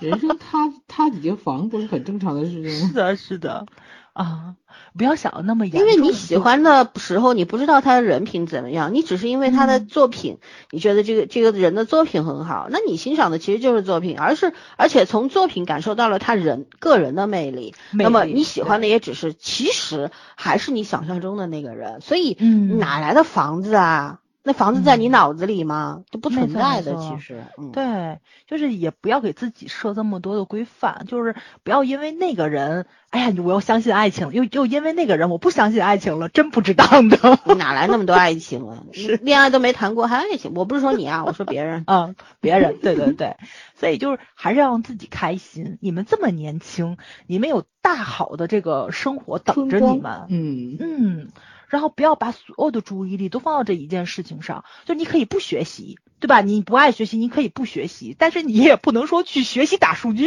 啊，这个事情，对，以后会后悔的，真的，因为嗯以后会后悔。走上社会之后，没有人来庇护你了，爸爸妈妈能为你做的很少很少，越来越少。等你长大之后，那这个时候如果根本就没有，你也没有团体了，你现在成群结伙的饭圈啊什么的，有一帮人跟你干一件事儿，那以后你们总归会 分道扬镳的。天下无不散之筵席，有的人会爬墙，你也会爬墙。那到那一天的时候，对吧？你别的没学会，就学会做数据了。那到单位里边，到公司里边，别人老板用不上啊，你给谁打打榜啊？对不对？嗯如果说你喜欢一个人，你学了一门外语，我觉得那挺好的，嗯，真的嗯，啊，我我你看我咱我群里有很多例子，对吧？群里我最近很努力，嗯你知道什么吗？我看了《嗯觉醒年代》，我就觉得天呐，就有钱有有文化的人太棒了，说出来的话跟诗一样，太美了。所以我每天我又把唐诗宋词捡起来了，每天背一首。甭管你现在年纪大了记不大住，但我就坚持每天背一首，总归会有点东西留在心里的。然后看了那个中美的外交官会谈，我觉得英文很重要，所以我现在背英文单词比上学的时候还起劲。我觉得这就是好的影响嘛，这也是追星啊，追的是什么星？对吧？追的嗯是伟人，追的是这个这个这个叫什么？那个那个翻译小小姐姐叫啥来着？张晶还是什么的，对吧？嗯那个就那几个同传，太厉嗯，害了，对。嗯所以向他们学习，对吧？我觉得嗯这个这个是好的。追星咱咱们以前追星其实范围很广的，有很多人说我的偶像是周恩来，周总理，我觉得就很好啊。但现在小孩可能一说我的偶像，啊，我的偶像是吴亦凡，我的偶像是，甚至有些人我名字都没有听过。今天有有他们说什么谁的粉丝又怎么怎么了干什么？我说这人是谁啊？他们说哦，时代少年团。时代少年团是什么东西？然后时代呢，一个朋友给我科普说，就是 TFBOY 二代。我说哦，还还有这个，我真不知道。我说好吧，是我落伍了。但但是如果说，当然无可厚非啊，你要追追嗯偶像啊，呃这个什么唱跳选手啊，追演员啊，我觉得这是个人爱好，个人爱好。我们说过很多次了，这个东西无可厚非，没有人能阻止你。但问题是，就是万事有个度嘛，你要把更多的时间花在自己的身上啊。把自己锻炼好了，说不定就像早儿说的，以后你成了很厉害的圈内人，是的，经纪人，你可以给你的哥哥带去好的资源，你甚至于可以嗯。带出一个你想要的小哥哥来，多牛逼呀、不是有一个嗯。经纪人现在是可以跟月华还有那个什么，跟那个那个谁，就跟那那那那个龙丹妮啊什么的打对台的那个小姑娘，原先嗯。就是某个。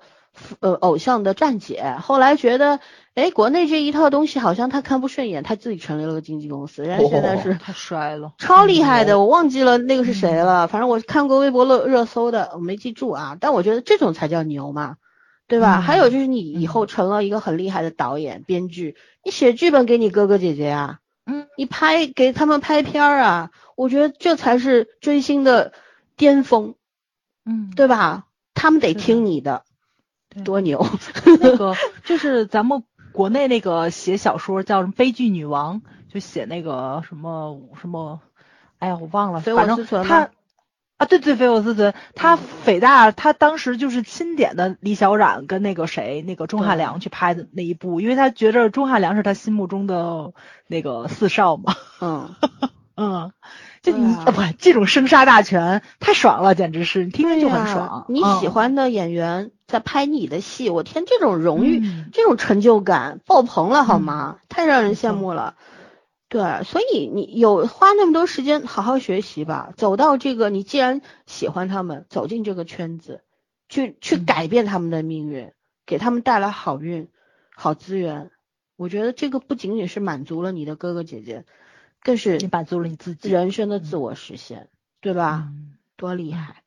所以整天这样还有钱拿，而不是花钱。对，还还能挣钱，嗯，嗯，对吧？还有谁跟你哪个亲戚的小孩跟你说，哎，我想要这个人的签名，你直接可以说一句等着，我立刻叫他给你签一张送过来，对吧？我觉得这些东西其实，如果你有有有人真的能这么干过，说明是什么？这条路是走得通的。但是偏偏大多数的人选择了为他们打榜、做数据，拿着父母的钱啊去应援、去什么集资什么的，然后换来什么了呢？我希望大家的人生不要留下太多的遗憾，真的嗯值不值得，真的冷暖自知的，对吧？嗯，你如果那么喜欢过他的话，你跟他的人生的联系只有一串数据，我觉得也有一点点可悲。你如果哪怕有数据都是好的，而且你跟他的联系都是跟别人去吵架，我觉得这更可悲这件事情。嗯嗯，啊，就就咱们可能年轻的孩子们还不明白，就是说，其实人生的人生这个做人的机会只有一次，他没有转世嗯投胎这件事情的。我因为是个无神论者，所以我不相信那些，我就一嗯次机会，所以这一次机会我要好好的为自己花所有的时间，然后我去爱我的朋友和我家人，我觉得为我值得的人花时间、花精力、花钱，然后为我自己去做一切。我觉得这样子可能嗯到有一天你会觉得自己这一辈子没有白过，没有白来人世一趟。因为什么？咱们年轻的时候，十七八岁的时候，哪会想到什么人生啊，想到什么呃将来呀、或者过去啊？人只有年纪上了年纪了，才会去反思过去自己是不是个混不吝啊，对吧？是不是太中嗯二啦？是不是做过很多蠢嗯事啊？对，但是在年轻的时候根本就不会想，就像年轻的时候，家长也会跟我们说，不好好读书，以后会怎么样，对吧？多多少少我们都嗯会听过这句话的，嗯但那个时候就不以为然啊，就觉得不好好读书怎么了？我可以当工人啊，我可以做很多事啊。可是当我们长大以后知道，哇，原来世道这么艰难，真不是小时候想的那个样子。然后原来很多的身上到处都是边边角角都是棱角，但是长大之后你就不得不被磨圆了。有的时候就很迷茫，我到底要守住些什么呢？我到底要变成什么样呢？这都是在一路的成长当中反复去思考的一个问题。为什么你没有放弃自己？但一个人如果放弃了自己，只为别人活着的时候，他肯定想不到这一些，嗯对吧？所以我觉得十几岁的孩子，如果现在沉迷于追星什么的，我希望希望社会能够毒打他们一下，以后让他们多经历一些挫折，以后会好的。但如果说三十四十五十了还这样，那是真没有救了。为什么？你已经嗯过了叛逆期了，你必须作作为一个成年人活着。没有人，你的任性是需要很多人为你付出代价的。嗯，你自己摸着良心想一想，如果你已经是个中年人了，你还在任性，还在拿别人的钱追星、啃老或者怎么样，那对，你对得起谁？对吗？这个身份认同，对吧？你小孩子可能只有一个身份，就是学生。嗯，但是当你成为成年人的时候，你的身份就有很多啦，比如说你是员工，你是老师，然后你是还你是母亲，我觉得这件事就更严重了，就你还是自己，对对，你要做很多表率的，这种压力跟责任感是你必须背负的，因为你成年了，这个没有办法。嗯，嗯，对，就唉就咱们为什么老说不要后悔，不要后悔？其实后悔这个东西是一定你遇上事儿了才会后悔的。你人生有前面很多父母什么给你挡着，父母给你张着翅膀，让你在羽翼底下生活的时候，你不会有压力的。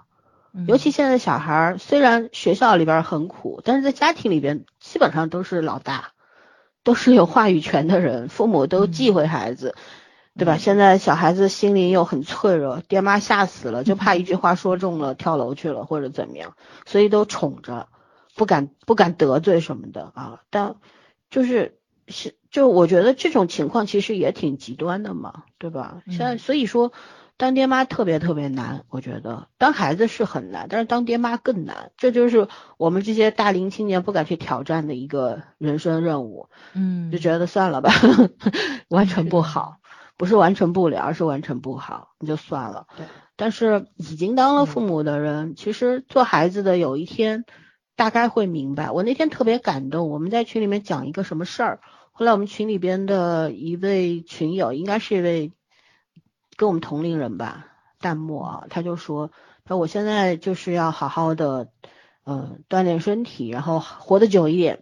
我相信小孩子一定会感感受到父母的对他的那个爱，嗯一定会懂事儿的。我我挺感动的，虽然他讲这段话就就也一闪而过吧，我们刷屏速度太快了，但是我看到了也记到心里去了。我觉得真的当爹妈特不容易，所以呢，确实，尤其如果你爹爹妈知道你整天不好好读书，然后拿着家里的钱出去给别人花，花在一个够不着的人身上的时候，我相信爹妈都很痛苦。为什么？大多数人都是穷人，都是普通人，嗯出去挣钱养大你，然后要养活上有老下有小，真的很难很难，对吧？为什么说为人父母或者人到中年了才会知道父母的难？对我们真的是自己经历过了才明白的道理。所以还是，虽然我们今天说这些话，可能年轻的听众们不爱听，甚至于他们也不会来听，因为我们不讲他们的哥哥，他们也不会来听，对吧？但是，但是也不要曲解我的意思，对对，希望嗯假使有一个人听到这些话，我希望哪怕你听不进去，你也在脑子里边留个印子，将来有一天你会明白的。咱们这种苦苦口婆心、老生常谈的这种电台挺少的了，大家忙着挣钱，对吧？嗯忙着变现，可是我们还在天天叨叨叨叨叨叨，就希望大家 年轻人能够振作起来。我相信年轻人才是祖国的未来嘛，是世界的未来嘛，对吧？是咱们老了，我现在特别愁，不就在这儿吗？就是嗯我觉着我在苦口婆心，人家觉着你在攻击我，就是这帮粉丝嘛，嗯就是你你说的这个话，他会觉着你是有攻击性的，然后你是嗯在那个评价他。我怕不是不知道什么叫攻击吗？听过我们攻击吗？没有吧？对我吧攻击你呀、还攻击你。对，还攻击呢，开玩笑，就没有见过大哥哥大姐姐凶的样子吧？是吧？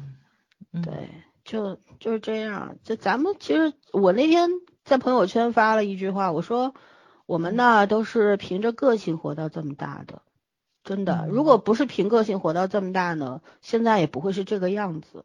所以呢，拒绝人到中年了之后，就拒绝别人拿他的经验来复制到我们身上。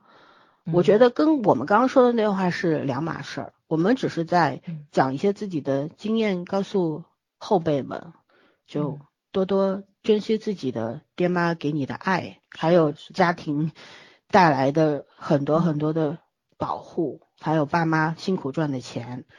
但是呢，像我们现在面临的问题跟你们不一样，因为我们这种中青年，呃，被逼婚啦，呃，被逼着要有结了婚的要二胎啦、生娃啦等等啊，生活困境不一样，大家面对的处境不一样，所以我我所说的就是，我不希望老一辈的人老是给你讲一些莫名其妙的东西，那些不是道理，那些是谬论，所以我们不接受，对吧？嗯但是咱们如果今天说的这些是不是谬论，那我觉得应该年轻人们自己去掂量，是不是嗯应该自己心里明白举个例。子，嗯，我觉得还是挺好懂的。就是你们你们有没有印象？就之前周杰伦的粉丝给周杰伦打过一次榜嗯，啊，那都是中年人了。什么叫真正的对中顶流是年人，然后很多就是咱们这个岁数的人，或者甚至于比咱大的人，然后嗯不会这个东西，都是跟自己的孩子去学的，然后给周杰伦打了一次榜，打完之后都在周杰伦的那个微博底下留言嘛，告诉他就这一次啊，没有下一次了，别再让我们干这事儿了啊，就是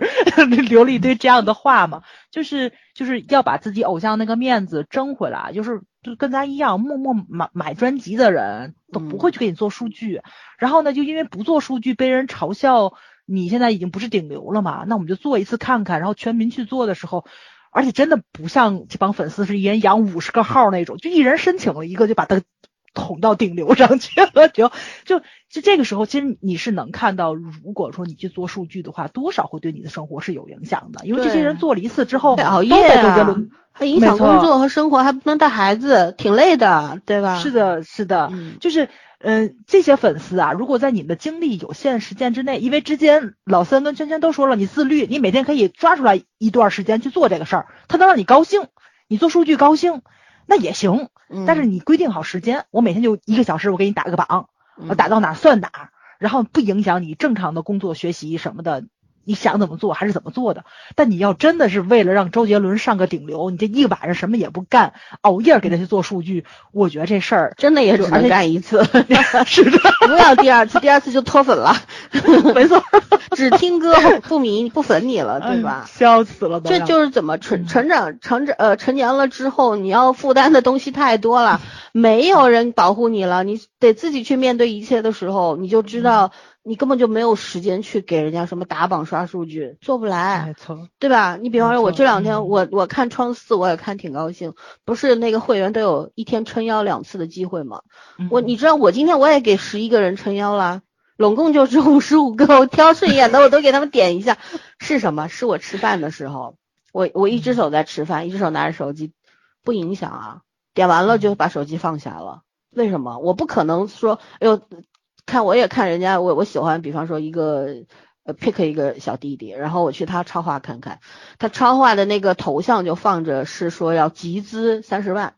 或者集资六十万，他们是明打明的啊。其实集资是违法的啊，妹妹们是违法的啊。就这个账回头都会，如果国家要查的话，会查在你们喜欢的人身上的，会毁了他的。但是现在集资这个事儿，我们上次讲爱豆那一期的时候，都给你们讲明白了，这个钱去了哪儿，进了谁的口袋，对吧？虽然你们集资打榜刷数据，对你们选秀出道的哥哥。是有意义的，并且我那天看创四宣布淘汰第一批的时候，很多小朋友就在那边说，希望你们为我撑腰，我我想出道，我想干嘛？但这就是明打明的。我甚至看到这些孩子说这些话的时候，我觉得 可怜，有一种乞讨的感觉，就像一个乞丐在那边说，我需要你们为我撑腰。其实他们都很很强，这帮孩子有有颜有身材。有才华，有才华，什么都会，对吧？精通数国语言，唱跳都行，年轻有活力，有我们所有羡慕的东西。嗯，可是他在向粉丝们祈求，为我撑腰吧，为我刷数据吧，你知道吗？那种扑面而来的可悲，我都不忍心了，我就直接关掉不看了。但是我相信。年轻的粉丝们会觉得天哪，哥哥需要我们支持，心疼。然后我们赶紧熬夜给他那个什么课也别上了，饭也不吃了，觉也不睡了，赶紧给他刷数据，到处去动员别人给他点给他撑腰什么的，买牛奶给他买票什么的。啊，嗯，从我们嘴里说出来，是不是这件事情听起来特别的心酸啊？但在我们的眼中，这个事就是这样的，在我们也只是。除了粉圈，粉圈毕竟是少数派呀，是少数人的，大多数人是不进粉圈的，现在大多数人看你们的眼眼光就是这样的，所以他们逆反了，他们要抱团，到处控评，啊，刷这个刷榜、图广场，我理解他们就是逆反，尤其年轻人都在青春期，对吧？越是你们不让我们干，我们就是要干，很多人就是这种心思，还有就是那种天然的保护欲，就是我天呐，你们都在攻击我的哥哥，我要保护他，我要做老母鸡。那你哥哥也不是小鸡呀，是不是？所以 怎么说呢？就是只是希望现在沉迷在里边的这些年轻人，有一天能够爬出来。对你，你喜欢一个人没有错，这个人也没有错。喜欢这种东西是很珍贵的，但是你因为喜欢他，做了很多伤害自己和自己家庭的事儿。那是不值得的，对吧？毕竟在你身对对你来说，你自己的人生是最重要的，你的父母、你的朋友是最重要的，而不是他。因为为什么咱们要说爱豆？那天我看创四的时候，好像有一个小朋友说的挺好，说偶像应该是一盏明灯，是指引粉丝往前走的。对吧？我觉得这才是偶像的意义，而不是对着粉丝说“给我撑腰吧，给我刷数据吧”。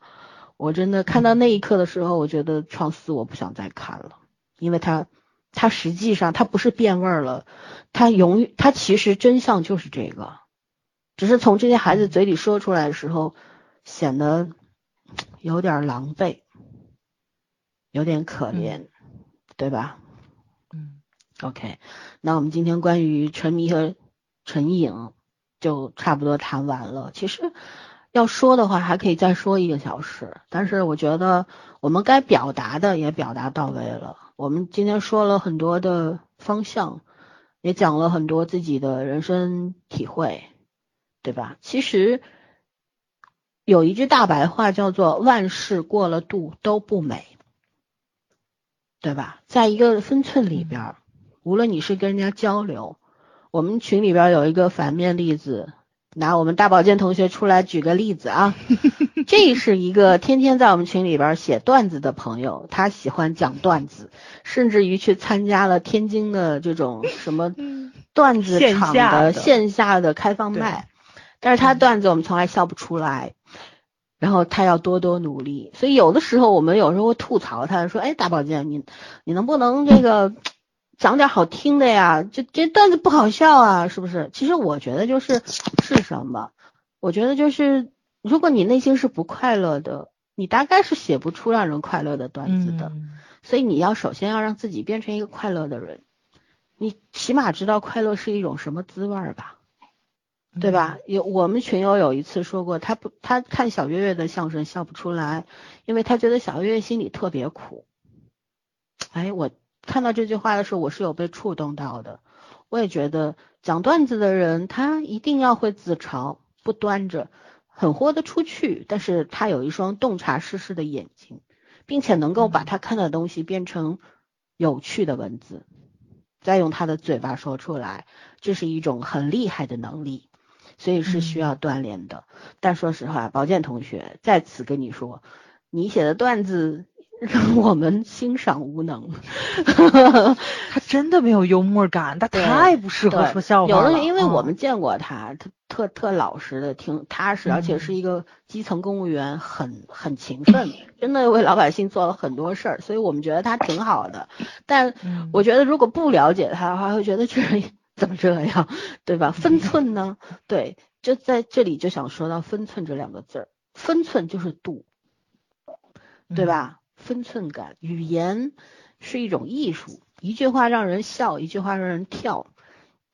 段子手要讲的就是一句话让人笑，有的时候要一句话让人跳，这都是能力，对吧？日常生活当中，这也这种能力也是每个人必须掌握的。嗯。所以大家还有就是年总其实很有梗，但是年总那些也是讲了个段子翻车了，因为大家不知道这个梗的由来，对吧？产生了一些误会。是的，是的。梗王，对我们群的两大梗王啊，挺好玩的。啊，好久没有给群做广告了。大家听到这儿的 朋友，如果有兴趣，可以来我们的微信群见识一下我们的两大梗王啊，每天在他们的段子里边儿 沉沦。对对啊，然后我们的群也是一个很开心的、挺有爱的群。当然，我觉得我喜欢我们的群，我们的群已经四年了。那天群友说，因为我们的群好几年了，我一算，天呐，四年了。还没到四百人，对，还没到四百人，然后还每天话题度还很高，对吧？每天巴拉巴拉能够聊个几百上千条的，大家热情还在，虽然有不断周末就没人了，对，有周末就大家喜欢带薪聊天嘛，理解理解，对 对，然后就是 我我觉得就是虽然有人来有人走，但是大多数我非常喜欢我们的群友们，就是他们是有分寸感的一类人，没有分寸感的都被我踢走了。有分寸感的人知道什么话可以说，什么话不可以说，知道自己哪怕这个时候看到某一句话已经不顺眼了，他会会选择沉默，而不是选择跳出来跟你吵架，他会选选择站出来跟你辩论，但不是的撕逼，所以这就叫分寸，这才是我们的群四年还每天能够刷几百条的原因所在。原因，所以感谢大家。大家的这份默契，嗯，很珍贵，嗯，对，是的，是的，嗯，我们的一群的群友非常的有修养，对，这我一句话每个群都有啊，二群也很有修养，三群也很很很不错，很有趣，嗯，但是三群又是国剧群嘛，所以就是话题是一阵一阵的，有的时候 一个剧火了，就大家噼啪连续聊好久，一个剧不火的时候，三群就没有人说话，我觉得二群也这样的，对，二群是韩剧群。是的，二群最近火是因为小宋火起来了，前些日子一直在潜水。对，是，只有一群是 没有，二群最近是因为升级火起来的。呃，窥探啊，对对对对，那个很剧很神经病的那个剧是吧？窥探，对对对。还有人问我们窥探做不做？不做。我们我现在之所以追，还在追这个剧的理由，我是想看编剧能飞编剧能崩成什么样。对。OK，那我们就到这儿吧。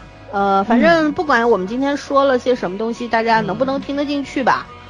希望有共鸣的人能够接收到我们真诚的这些交流，然后好好跟我们信号。对，然后如果大家开心啊，心理健康很重要。觉得听不下去，别听，别就关，别为难自己，关掉。然后如果喜欢我们的话呢，那就也大家珍惜这份。网络带来的缘分，所谓叫什么来着？网络一线牵，啊不对，什么一线牵，全靠这份缘。我不会讲这句话。好吧，好吧，那就到这儿吧。嗯，晚安。嗯，拜拜。